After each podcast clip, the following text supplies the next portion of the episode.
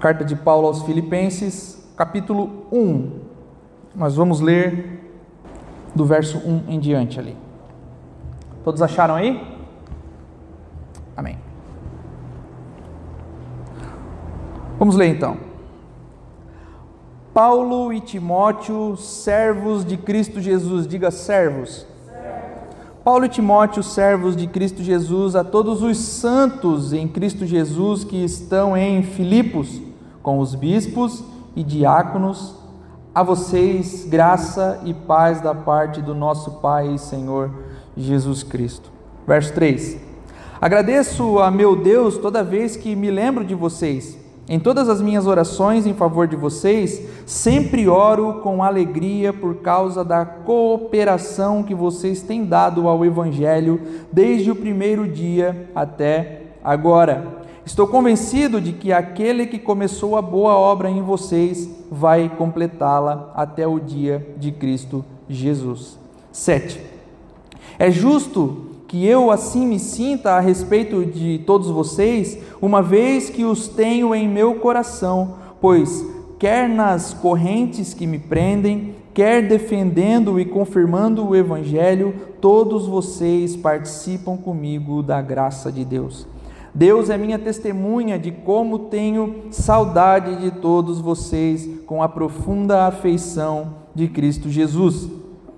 Esta é a minha oração que o amor de vocês aumente cada vez mais em conhecimento e em toda a percepção, para discernirem o que é melhor, a fim de serem puros e irrepreensíveis até o dia de Cristo, cheios do fruto da justiça, fruto que vem por meio de Jesus Cristo, para a glória e o louvor de Deus.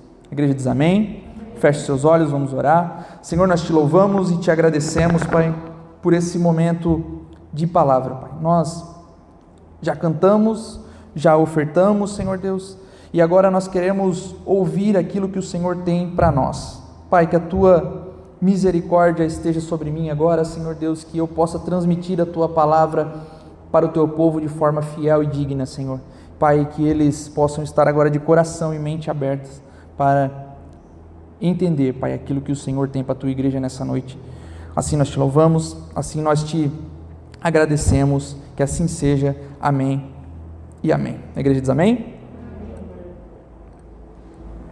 Meus irmãos, nós vamos seguir agora em janeiro falando a respeito de Filipenses, a carta que Paulo mandou aos Filipenses. Então nós vamos essa é uma série bem expositiva, então nós vamos tratar trecho a trecho dessa carta até o fim dela, ok? E a versão da Bíblia aqui que eu mais gosto, ou pelo menos é a que eu mais uso, é a NVI. Mas existe uma versão da Bíblia um pouco mais nova, um pouco mais recente, que é a NVT, que foi a única que trouxe ao pé da letra o termo que um termo que é muito importante nessa saudação de Paulo aqui e que eu mandei vocês repetir. Qual que é o termo? Servos. A, NV, a NVT vai trazer de uma forma mais fiel, ela vai traduzir o termo grego doulos ou Duloi, que é o, o, o, o plural aqui, que ele está falando servos, ele está falando de Timóteo junto com ele, vai traduzir Duloi para escravos. Escravos de Cristo. Então seria Paulo e Timóteo, escravos de Cristo Jesus. As versões mais antigas, elas vão trazer essa tradução não tão ao pé da letra, porque nós temos a tendência, meu irmão, de olhar para o termo escravo de uma maneira bem latino-americana. Quando se fala em escravo, a gente vai pensar escravo de uma maneira diferente. Quando se fala em escravo, qual é a primeira coisa que vem na nossa mente? Os africanos que foram escravizados no Brasil, os negros que foram acorrentados e açoitados aqui.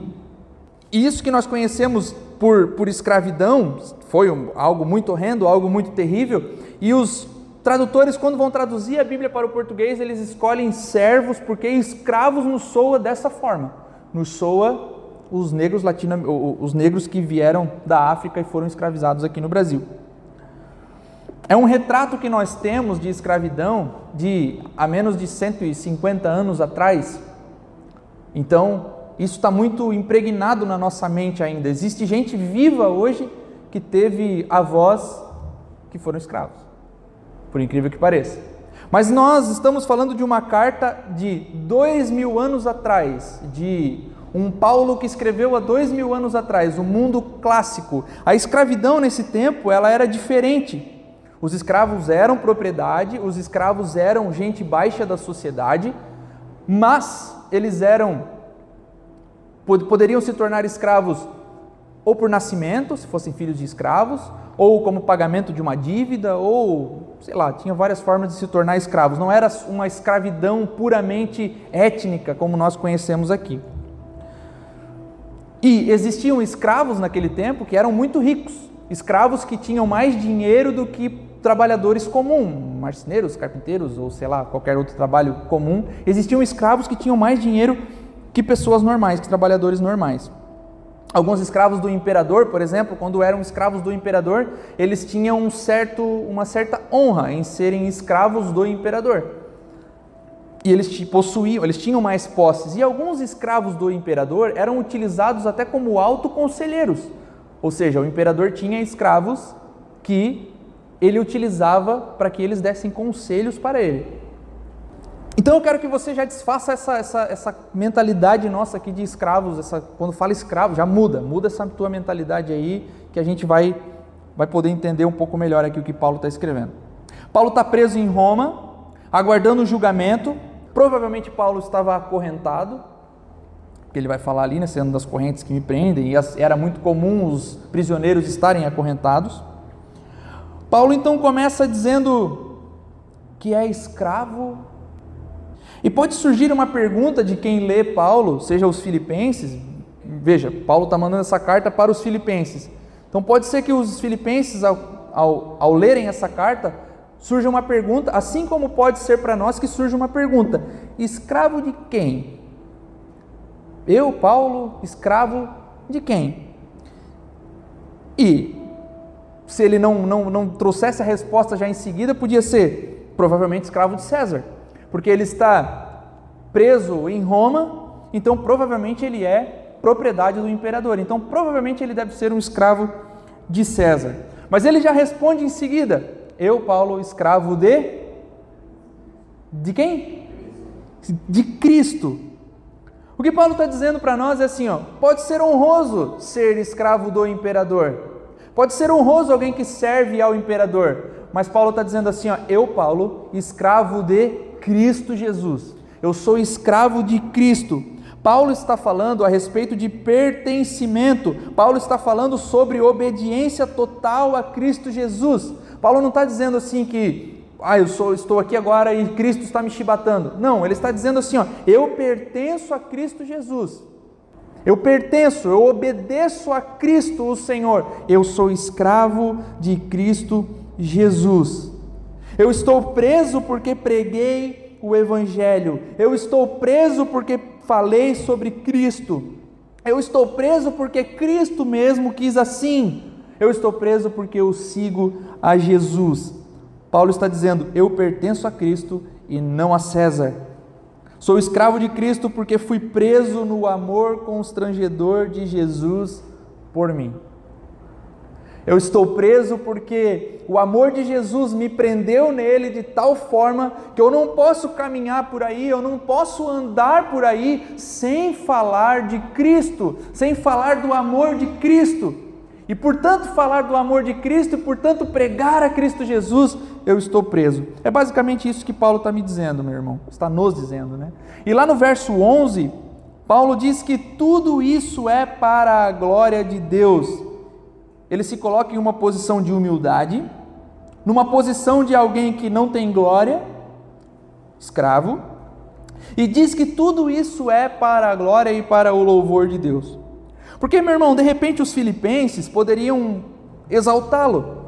Caramba, Paulo está lá, preso e ainda pregando o evangelho. Esse homem é maravilhoso, esse homem é poderiam exaltá-lo, poderiam fazer Paulo acima daquilo que ele é. Então ele se coloca numa posição de humildade e diz: Eu, Paulo, escravo de Cristo, estou aqui porque Cristo quis assim, por obediência a Jesus, porque eu pertenço a Jesus.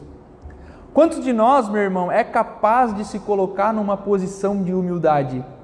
Quantos de nós, meu irmão, é capaz de se colocar, de se fazer mais baixo do que realmente é e dizer assim: eu sou escravo de Cristo, eu pertenço a Ele, toda a honra e toda a glória e todo louvor seja dada a Ele e não a mim? Quando nós conquistamos alguma coisa na nossa área profissional, o mérito é de quem? Meu. Porque eu conquistei. E é claro, nós temos a nossa, nossa parcela nisso, mas nós só somos capazes de fazer algumas coisas porque Cristo, o Senhor, nos permitiu. Porque Cristo, o Senhor, fez que fosse assim. Nos garantiu saúde, nos garantiu fortaleza, nos garantiu alguma coisa.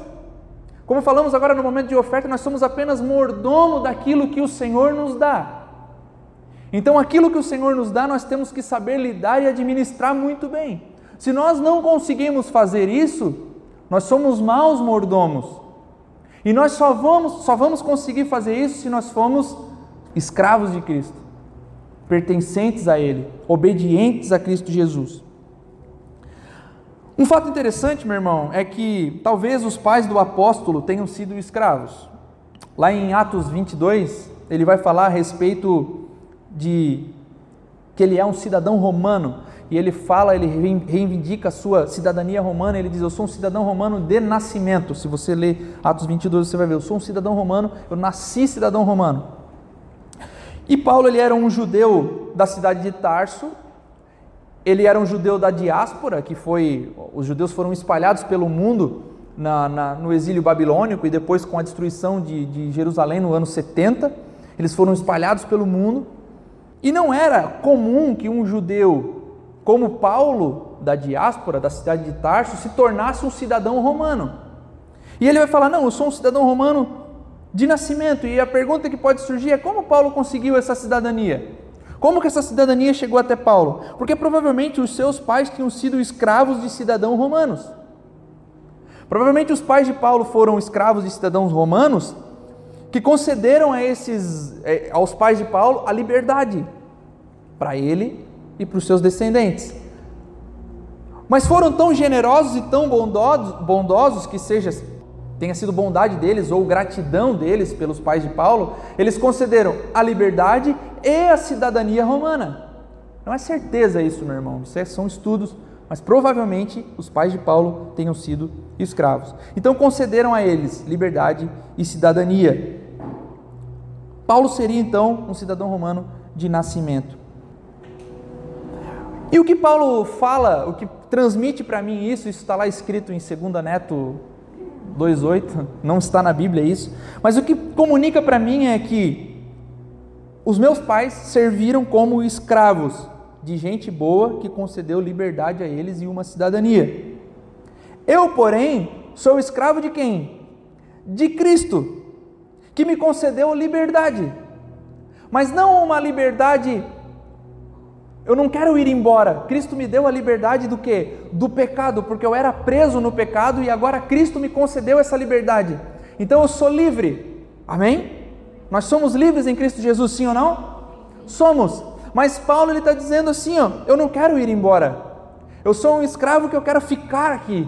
Eu sou um escravo que, por mais que Jesus tenha me dado a liberdade, eu não quero ir, eu quero ficar, porque eu sou obediente a Ele, porque eu pertenço a Ele e eu para onde eu irei se só Deus tem as palavras de vida eterna? Então, nós, irmãos, com a nossa liberdade que temos, nós não conseguimos ficar perto de Jesus. Você já viu isso?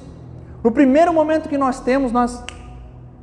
O primeiro momento que nós temos, nós queremos ir embora. Na primeira dificuldade que nós temos, nós queremos ir embora. No primeiro momento que alguma coisa se achega até nós, nós queremos partir. Poxa, eu estou nessa igreja e agora as coisas estão dando errado. Uai, é a vida. Mas Jesus ele não veio resolver problemas como esse. Jesus não veio resolver problemas políticos, e é o que eu sempre falo, Jesus veio resolver um problema muito maior, que é a nossa escravidão do pecado. E agora somos livres. Mas não devemos ir embora, nós devemos querer ficar com Cristo, porque nós pertencemos a Ele, porque nós somos obedientes a Ele. Percebe isso, meu irmão? Filipos era uma cidade no norte da Grécia e foi o primeiro lugar que ouviu sobre as boas novas. E esse povo de Filipos dava para Paulo grande alegria, ele fala aqui. E podemos ver isso em toda essa carta. Paulo falando a respeito dos filipenses com muita alegria. E parece que à medida que nós vamos lendo, ele está falando sobre alegria, sobre regozijo, e à medida que nós vamos lendo, parece que a gente pode até ver um sorriso em Paulo escrevendo. Olha, filipenses, vocês me trazem muita alegria, obrigado pela cooperação do Evangelho. Você consegue imaginar, meu irmão, um homem preso escrevendo com alegria, assim, um sorrisão assim? Parece que Paulo está assim. Essa carta ela é tão contagiante que ela parece que transmite o sorriso de Paulo para nós. E essa cidade, Filipos, ela ganhou um status de colônia romana. Ela ganhou um status de, era até chamada por alguns de a pequena Roma, porque ela era uma cidade que ela caminhava sozinha, ela era desenvolvida e ela caminhava por si só. Assim como nós falamos hoje de alguns bairros aqui de Joinville, né? Antigamente, para resolver qualquer problema aqui, nós tínhamos que ir para onde? O centro. Precisasse ir qualquer, num banco. Preciso ir no centro que eu preciso resolver. A mãe ainda vai, né? A mãe ainda vai no centro. A mãe ainda vai, vou lá resolver. A mãe ainda vai na lotérica, gente. A, minha, a única cliente da lotérica é a minha mãe, não é, né? Tá sempre cheio, né? Nós, ia, nós sempre íamos para o centro porque as coisas não tinham as coisas no bairro. E hoje, quando eu falo, ah, a igreja está lá no Iririú, lá na Cegonha, a primeira coisa que as pessoas falam, ah, ali é centro. Os bairros ganharam essa, essa, essa, esse status de centro, tem tudo ali. Poxa, meu, você sai andando na Cegonha aqui, você, você resolve a tua vida aqui na Cegonha, não é? Filipos ganhou esse status de pequena Roma. Nós não precisamos ir para Roma para resolver qualquer coisa. Nós somos uma extensão de Roma aqui. Nós somos, nós somos uma cidade bem desenvolvida. Nós caminhamos sozinhos. Lá na carta de Paulo aos Romanos, Roma, Paulo também começa se referindo a ele mesmo como doulos, escravo. E ele vai fazer, logo em seguida ele vai fazer um cumprimento, um cumprimento ali que é paz e graça. E isso parece ser apenas um oi de crente, né? Eu sempre falo, né? Paz e graça, irmãos. Alguns mandam mensagem, pastor, paz e graça, é um oi de crente, né? Mas é, tem algo um pouco mais profundo nessa, nesse cumprimento de Paulo, nesse paz e graça de Paulo. Paulo está dizendo assim, ó. Lá em Romanos existia uma, uma, uma tensão entre cristãos judeus e cristãos gentios, que eram de outros povos. Os judeus queriam que os gentios fizessem algumas coisas, por exemplo, a circuncisão. Então existia essa tensão entre eles. Os dois estavam brigando, os dois povos estavam brigando. Imagina, eu estou fora daqui, surge dois grupos na igreja que começam a brigar e alguém comunica: pô, pastor, o povo está brigando lá. E eu mando uma carta para vocês para tentar o quê? Reconciliar vocês. É isso que Paulo faz. Por mais que ele não tenha sido fundador da igreja em Roma, ele está mandando uma carta para os romanos dizendo assim: ó, gente, vocês precisam, vocês precisam se, se achegar de novo a esses, vocês são todos cristãos. E o que Paulo vai dizer para eles é paz e graça. Paz era a forma que os judeus se cumprimentavam. Shalom. Shalom significa paz. Era o jeito que os judeus se cumprimentavam. E o jeito que os gentios se cumprimentavam era haris, graça. Então Paulo está dizendo assim, ó, shalom, haris, paz e graça para vocês. Ele está juntando esse povo, está dizendo assim, ó, ei, o que junta nós é Cristo, não é judeu, não é gentil. Paulo está dizendo, eu não tenho um lado nessa história, eu tenho, eu pertenço a um, a Cristo. Não importa se você é gentil, se você é judeu, nós somos um. Então Paulo está unindo o povo aqui, dizendo paz e graça. E na igreja de Filipos, ele está falando mesmo, ele começa a carta dizendo paz e graça. No verso 2: A vocês, graça e paz da parte de Deus, nosso Pai e Senhor Jesus Cristo. Nós estamos unidos em Cristo Jesus. Nós somos filhos de Deus. O que nos une é Cristo. Nós estamos aqui reunidos hoje como igreja por Cristo. Se não fosse por Jesus, estávamos cada um na sua casa assistindo o Fantástico. Mas nós estamos aqui por Cristo. E Paulo está dizendo assim: ó, paz e graça a vocês. O que nos une é Jesus. E ele vai falar a respeito a todos os santos a todos os santos em Cristo Jesus que estão em Filipos, fica com a sua Bíblia aberta aí se possível, irmão, lá no verso 1. A todos os santos em Cristo Jesus que estão em Filipos, com os bispos e diáconos. Por que santos? Porque fomos separados do pecado, porque o Senhor Jesus nos tirou da vida de escravidão do pecado, porque nós vivemos em Cristo. Ainda que a santidade seja um processo para nós, ainda que nós não consigamos ser totalmente santos, plenamente, inteiramente santos nessa vida, somos santos por estar em Cristo Jesus. Por isso somos chamados santos. O pastor Leandro Vieira, quando ele vai falar com, com qualquer um, ele fala: fala santo, fala santo. Ele chama todo mundo de santo. Porque nós somos santos por estar em Cristo Jesus. Nós não somos, ó oh, meu Deus, os santarrão, mas somos santos por estarmos em Cristo Jesus. Isso não significa, meu irmão, não pecar mais. Isso não significa não ter pensamentos e desejos pecaminosos só porque somos crentes. Por ter essa mentalidade distorcida sobre o que significa ser santo, alguns vão se achar melhores que os outros, né? Mas não é isso que, que Paulo diz e não é isso que a Bíblia nos diz. Ele está dizendo assim: ó, nós somos todos pecadores, nós carecemos de Cristo, mas nós se chamamos de santos porque nós estamos todos unidos em Cristo Jesus. Por isso somos santos. Nesse sentido, meu irmão, a W. Tozer vai falar algo a respeito de nós para que nós não sejamos ou nos sintamos maiores ou melhores que os outros. Ele vai dizer o seguinte: seja rigoroso com você mesmo e seja brando com os outros. E o que, que a gente faz? A gente é rigoroso com os outros e brando conosco. Os nossos pecados a gente consegue dar uma. Mas os pecados dos outros e nós, como cristãos, temos que seguir o exemplo de W. Tozer e dizer assim: ó, eu preciso ser rigoroso comigo. Eu preciso não ficar pensando, será que tal coisa é pecado? Será que tal coisa não é pecado? Será que, se está em dúvida, não faz. Se eu estou com dúvida, eu não vou fazer. Será que fazer determinada coisa é pecado? É, para ti é. Então seja rigoroso com você mesmo e brando com os outros. É claro que nós somos nós devemos chamar as pessoas ao arrependimento, dizendo assim: se arrependa, você precisa de Cristo, você precisa de Jesus, porque aqueles que não se arrependem, o destino é a danação eterna ou o inferno. E nós precisamos comunicar isso para as pessoas, por isso pregamos, por isso falamos do Evangelho, por isso as pessoas se achegam a Deus. Nós precisamos chamar as pessoas ao arrependimento, mas não sendo brando com os nossos pecados e apontando você conhece alguém assim que é tudo é pecado para ele? Pecado, pecado, pecado, pecado, pecado. Quando a pessoa é muito assim e te diz que isso é pecado, aquilo é pecado, aquilo é pecado, isso é pecado, isso é pecado, ela te aponta muito, essa pessoa ela deve ter muitos pecados escondidos, não? Essa pessoa ela tem muita coisa, muita coisa passa dentro daquela cabecinha, muita coisa passa dentro daquele coraçãozinho.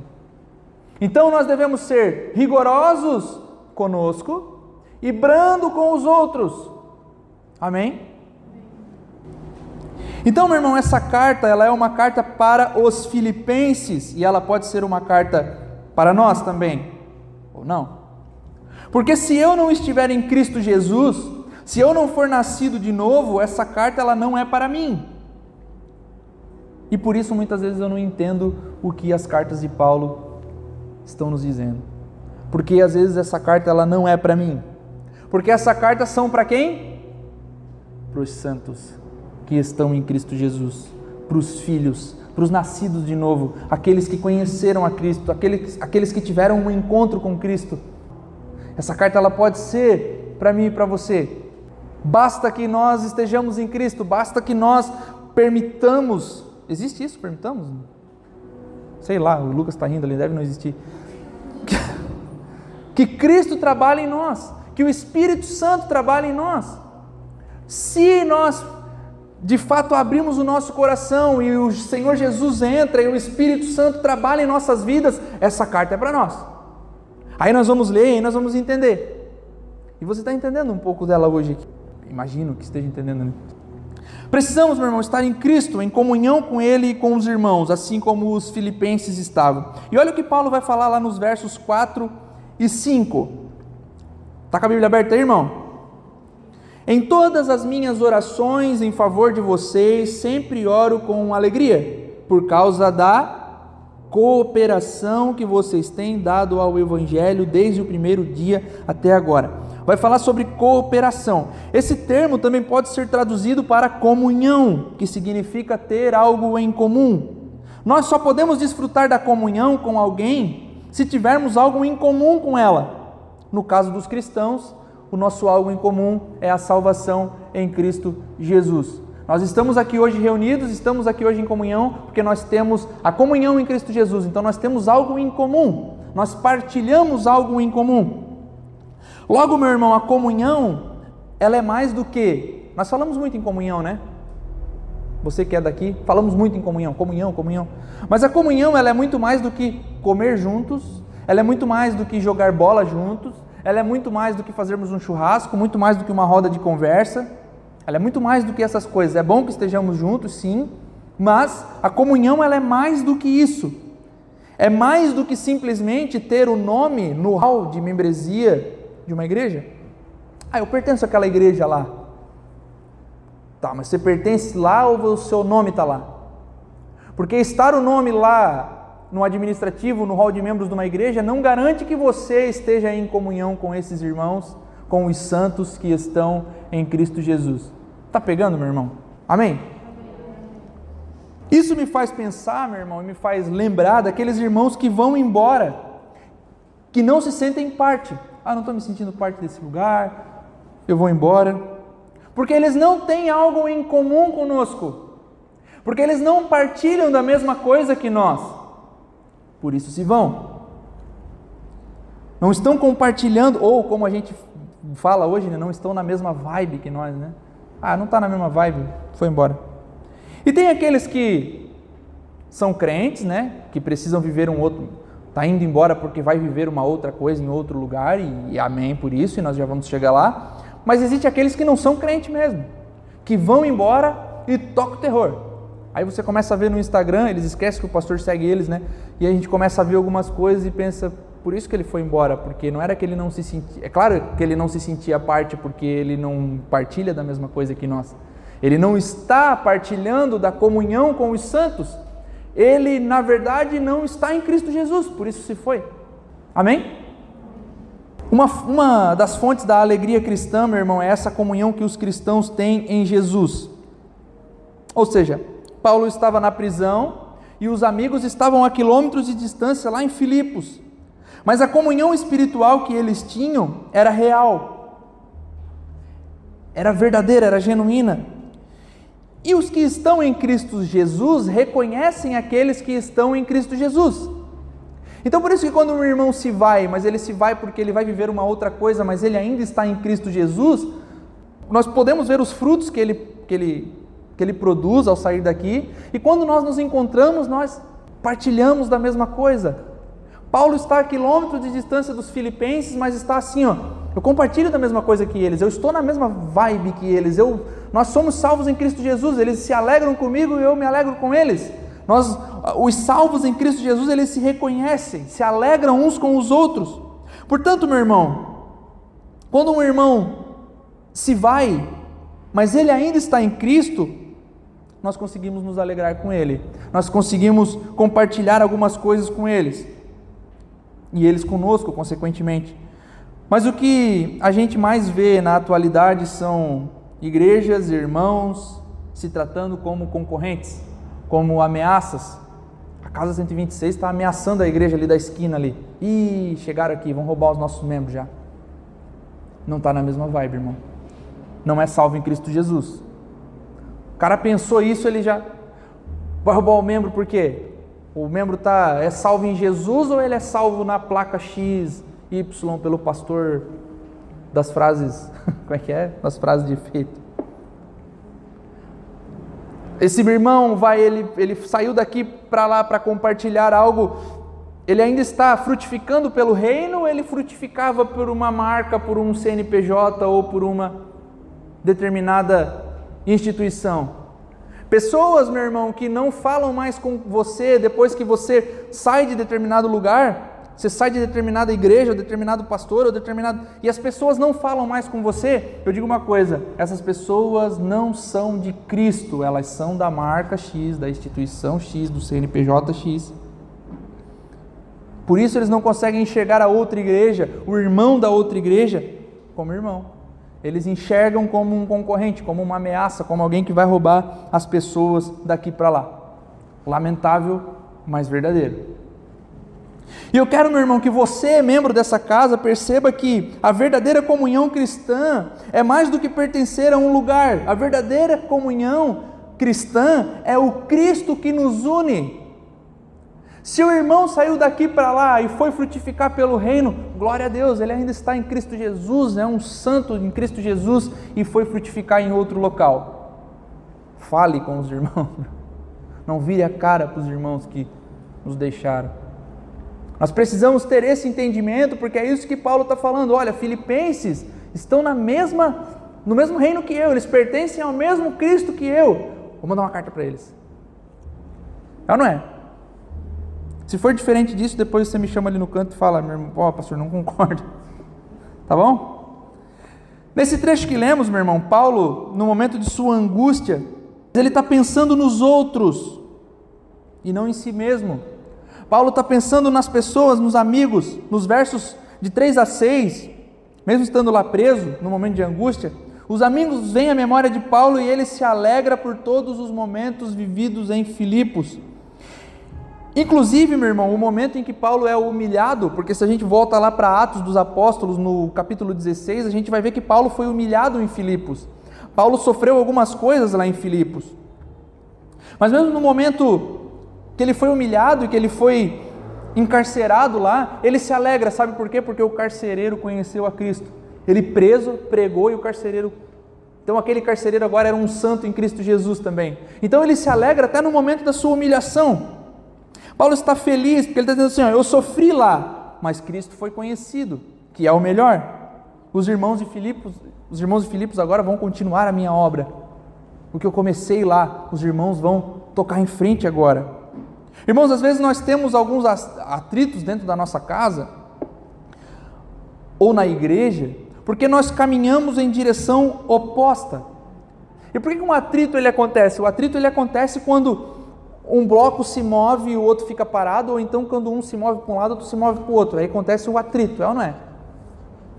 Um se moveu, o outro parou, ou os dois. Isso é o atrito. Quando os dois se movem na mesma direção, o atrito não acontece. Quando eles estão caminhando no mesmo, na mesma vibe, como nós gostamos de dizer, o atrito não acontece. O atrito só acontece quando nós estamos em direção oposta. E Paulo está dizendo assim: ó, nós estamos na mesma direção, Filipenses. Nós estamos caminhando na mesma direção, nós estamos pregando o Evangelho de Cristo e o Cristo que nos une é maior. Paulo vai mandar cartas, a carta aos Romanos vai dizer assim: Ó oh, Romanos, ei, se juntem aí, porque o que nos une é Cristo Jesus, não é o seu judaísmo nem o seu grego. O que nos une é Jesus, o Cristo, é isso que nos une, é isso que nos faz ser um. Nós cristãos temos que ser um, viver em, uni, em união, em unidade. Nós não podemos, os irmãos, as pessoas que nós mais temos que confiar é os irmãos, essas pessoas que estão ao nosso lado aqui. A ponto de eu poder abrir a minha vida para eles, a ponto de eu poder confessar os meus pecados a eles, a ponto de eu poder contar uma bênção, uma vitória para eles. Ih, não confio nesse irmão, não, irmão, baita do invejoso. Pelo amor de Deus, irmão. Rapa fora.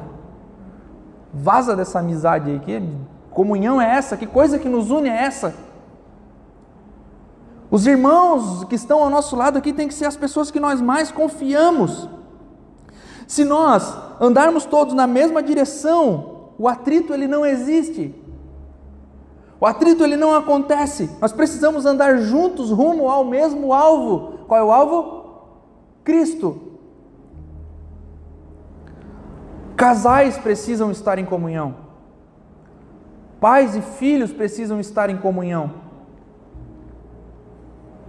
Dentro da igreja nós precisamos estar em comunhão mais do que nunca, porque a igreja é o que vai formar a nossa comunhão uns com os outros. E como nós temos ouvido testemunhos que a partir da igreja, a partir daquilo que nós aprendemos aqui, a partir daquilo que nós vimos aqui, a minha família agora ela está mais prestando atenção em mim, pastor. Eu já ouvi gente falando isso. E é a igreja que forma isso na gente. Agora, se a igreja é um lugar onde eu não posso confiar, aonde os irmãos não caminham na mesma direção que eu, aonde eu não posso nem sequer contar uma conquista porque eles estão me invejando, aí, meu irmão, a sua comunhão lá fora com a sua família, com... aí não vai acontecer mesmo. Porque daí ninguém vai estar andando em comunhão, nem aqui, nem lá, nem em lugar nenhum. Comunhão, meu irmão, é ter algo em comum: Cristo. Lembrar um dos outros com alegria, assim como Paulo está lembrando dos filipenses. Lá nos versos 7 e 8, Paulo vai falar sobre o amor que ele tem pelos irmãos. Ele está falando do amor de Cristo transmitido aos irmãos por meio dele, e não ao contrário. Ele está dizendo assim: ó, eu não os amo porque temos algo em comum, mas porque temos algo em comum é que eu os amo. Percebe a diferença? Eu não amo vocês porque a gente pensa igual, porque a gente tem que ser muito espírito de porco para caminhar só com aqueles que pensam igual a gente. Mas ele está dizendo assim: ó, eu não os amo porque nós temos algo em comum, mas porque esse algo em comum que é Cristo me faz amar vocês. O amor que eu tenho por vocês, casa 126, é a união que nós temos em Cristo Jesus. Eu falei a respeito disso no, no, no, nosso encerramento que o meu plano, o meu desejo para 2021 não era estar aqui, planejava outras coisas. Outras coisas estavam no meu pensamento, no meu coração, nos meus projetos, meu e da minha esposa. Mas o Senhor quis que estivéssemos aqui. E por causa disso, porque o Senhor quis, porque o Senhor quer vocês aqui, eu os amo. Então aquilo que nós temos em comum nos faz a gente nos amar, ainda que pensamos diferentes em algumas áreas, em algumas coisas, ainda que planejamos coisas diferentes, mas aquilo que nós temos em comum faz com que nós nos amemos. Quando Deus começa uma boa obra em nós, meu irmão, nós passamos a amar uns aos outros. Amém? E Paulo está dizendo aqui que aquele que começou a boa obra ele vai cumpri-la. Verso 5: Por causa da cooperação que vocês têm no Evangelho. Verso 6: Estou convencido de que aquele que começou a boa obra em vocês vai completá-la até o dia de Cristo Jesus. Deus, o Pai, mandou o Filho e ele começou uma boa obra em todos nós. E ele vai completá-la até o dia de Cristo Jesus seremos santos só na eternidade, mas nós já estamos no, no, no processo, somos um projeto. Jesus está trabalhando em nossas vidas, dia após dia. À medida que nos aproximamos dele, à medida que vamos nos tornando escravos desse Cristo, à medida que nós vamos lendo as Escrituras, oramos, tiramos tempo com o Senhor, ele vai nos forjando, ele vai nos fazendo, vai completando a sua boa obra em nós. Mas como que eu posso saber, pastor, se eu estou ligado com os irmãos? Se eu estou realmente amando os meus irmãos, como que eu posso saber disso? Primeiro, se preocupando com os irmãos. Os filipenses se preocupavam com Paulo e Paulo se preocupava com os filipenses. Os filipenses se preocupavam tanto com Paulo que mandaram um homem até ele com ofertas. Epafrodito vai e leva ofertas a Paulo, porque as prisões daquele tempo eram diferentes das prisões de hoje. Basicamente, se o homem que estava preso não pudesse pagar pela sua alimentação, ele não comia.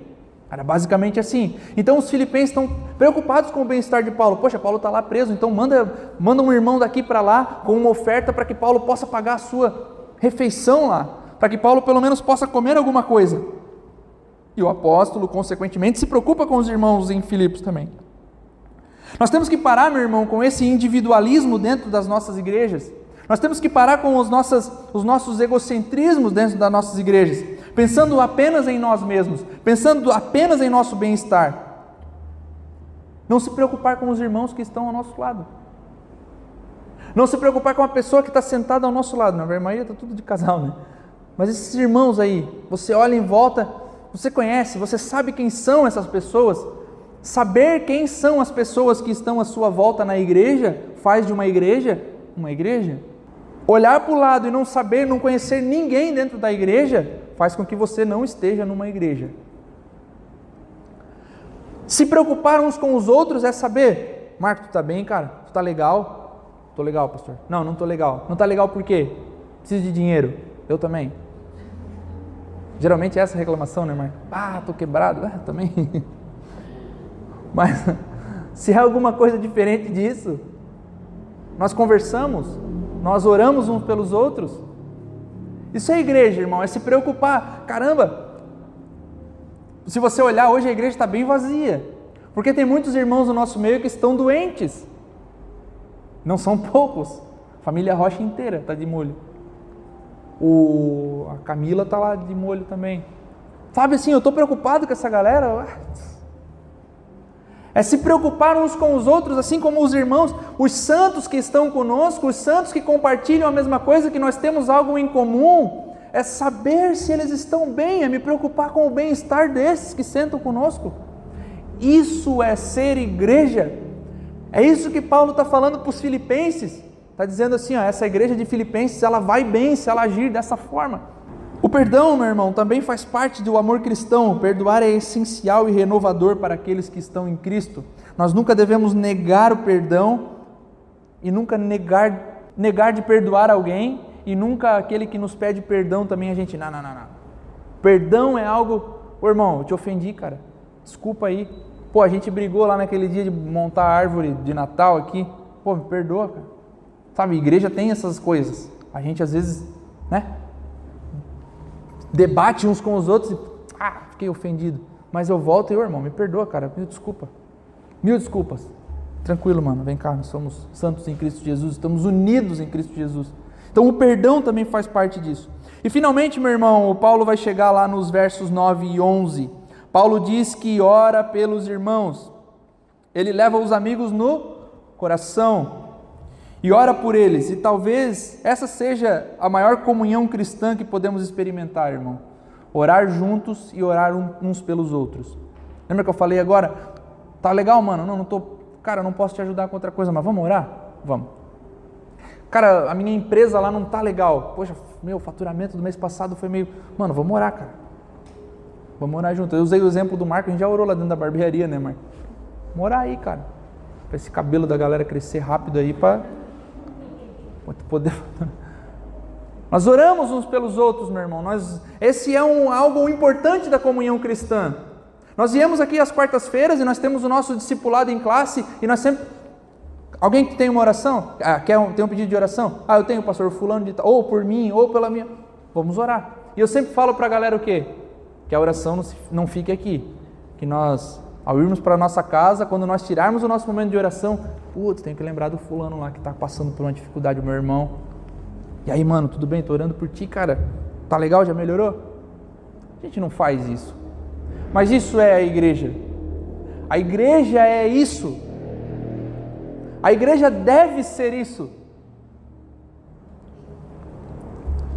Ele quer, meu irmão, que os irmãos cresçam. A oração de Paulo para os filipenses é que eles cresçam em conhecimento, em discernimento e que eles saibam discernir o que é bom do que é mal, discernir o que é melhor. Que é a oração que eu faço por vocês. Que é o que eu falei para vocês aqui no começo: leiam a Bíblia, mergulhem na palavra. Eu incentivo. Fazemos uma série expositiva explicando trecho a trecho, com a convicção de que você está entendendo o que você está ouvindo e que você a partir de aí eu oro, Deus, que eles tenham discernimento, que eles não caiam em qualquer baboseira, que eles não caiam em qualquer teologia, que eles não caiam. As armas a gente dá e eu oro para que vocês cheguem em casa e realmente se aprofundem na Bíblia, realmente leiam, realmente orem, realmente. É a oração que Paulo está fazendo pelos filipenses, é a oração que eu faço por vocês, para que se tornem maduros espiritualmente para que quando nós ouvimos uma mensagem no YouTube, porque não é pecado ouvirmos uma mensagem no YouTube, mas que a gente saiba discernir. Esses dias eu fiquei super feliz com o Israel disse que estava vendo um, um, podcast lá, do, do, é um podcast secular, e tinha uns pastores lá falando. Ele disse, meu, aquele cara era viajão, né? Eu falei, esse cara era viajão. Ele soube discernir. Por que ele soube discernir? Porque ele está conhecendo a palavra, porque ele está conhecendo a mensagem de Cristo, porque ele está conhecendo o que Jesus fala, o que Paulo fala. Aí quando ele escuta uma viagem, ele, pô, aquele bicho era viajão. Aí, esse bicho era viajão. A gente começa a discernir as coisas, a gente já começa a não ouvir qualquer coisa. E esse cara aqui está falando, não vou ouvir mais.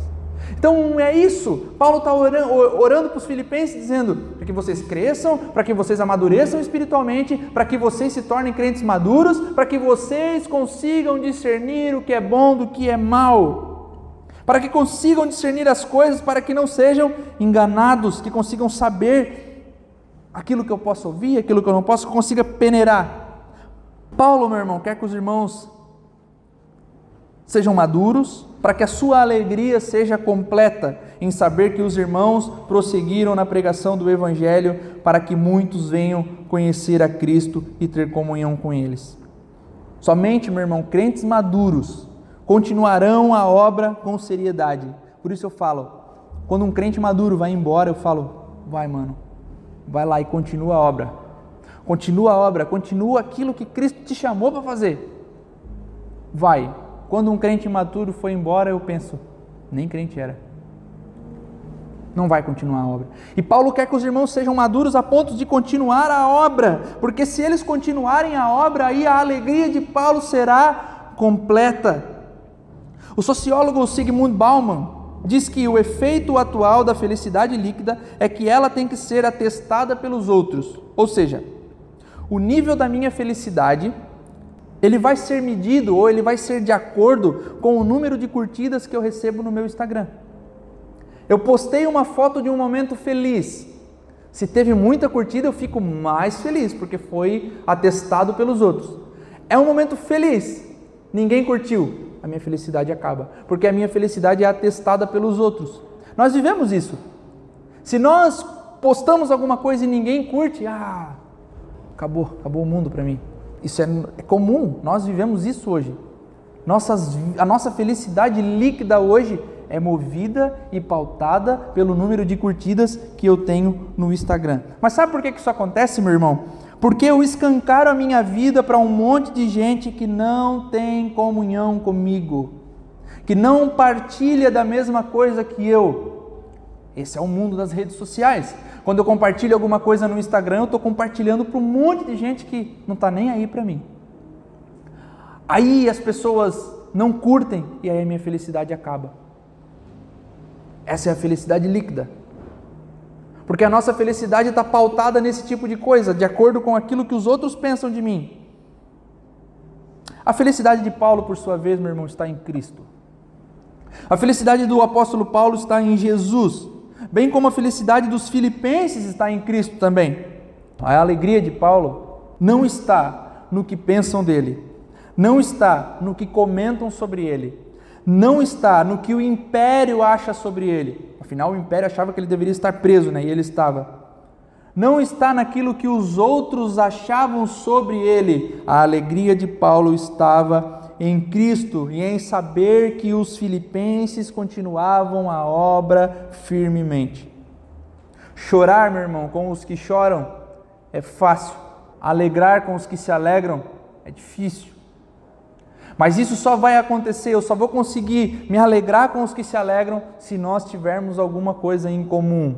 E essa coisa em comum tem que ser Cristo Jesus. Tem que ser Jesus o Cristo que morreu por nós. Se a nossa felicidade estiver em Cristo, meu irmão, é possível. Se compartilhamos do mesmo alvo, é possível. Se tivermos comunhão em Cristo Jesus e aquilo que nos une, aquilo que une a casa 126, for o próprio Jesus, nós conseguiremos nos alegrar com aqueles que se alegram, chorar com os que choram. Nós conseguiremos todas essas coisas, porque o que nos une é Jesus. Então, meu irmão, que a nossa alegria esteja em Jesus que sejamos escravos desse Cristo em obediência e em pertencimento. Dessa forma, meu irmão, nós poderemos desfrutar um pouco da alegria que Paulo sentia mesmo estando preso. Dessa forma, meu irmão, nós não vamos nos abater no momento que chegar até nós uma dificuldade, uma adversidade. Dessa forma, nós conseguiremos passar por todas as nossas lutas, porque elas são normais, elas vão acontecer dia após dia, mas nós conseguiremos vamos conseguir atravessar as nossas lutas com a alegria que Paulo sentia, porque a alegria de Paulo estava em Cristo. Por isso ele se alegrava, mesmo acorrentado. Que possamos, meu irmão, refletir a imagem de Cristo em amor mútuo uns pelos outros, oração mútua, se recordando uns dos outros com felicidade e com tristeza às vezes, porque o irmão também está triste. Que queiramos, meu irmão, que outros venham ter essa comunhão que nós temos e partilhamos aqui. Que o Senhor Jesus nos auxilie a sermos e a agirmos dessa forma. Só Ele poderá unir crentes em todos os lugares da terra. Esse ano, meu irmão, se Deus quiser, nós vamos ajudar algum projeto missionário. A minha meta é ajudar pelo menos dois um em Joinville e outro em algum lugar do mundão aí, seja no, no sertão ou seja na África. Já falei para a Ana, Ana e o Ricardo, tesouraria da igreja, né? Falei, gente, ó, vocês já botem oração aí e já vai reservando aí que nós vamos, nós vamos fazer, meu irmão. Nós vamos fazer. Por quê? Porque nós queremos que outros lá, em algum outro lugar, tenham comunhão conosco também. Nós queremos, nós não podemos ser como cristãos. A África é tão longe, né? É, tão longe, mas a volta do Senhor está bem perto e eu quero ver esses irmãos lá. Então, meu irmão, é meta para esse ano, Casa 126, ajudar dois projetos missionários. E eu quero que você ore comigo. Amém? Se coloque de pé.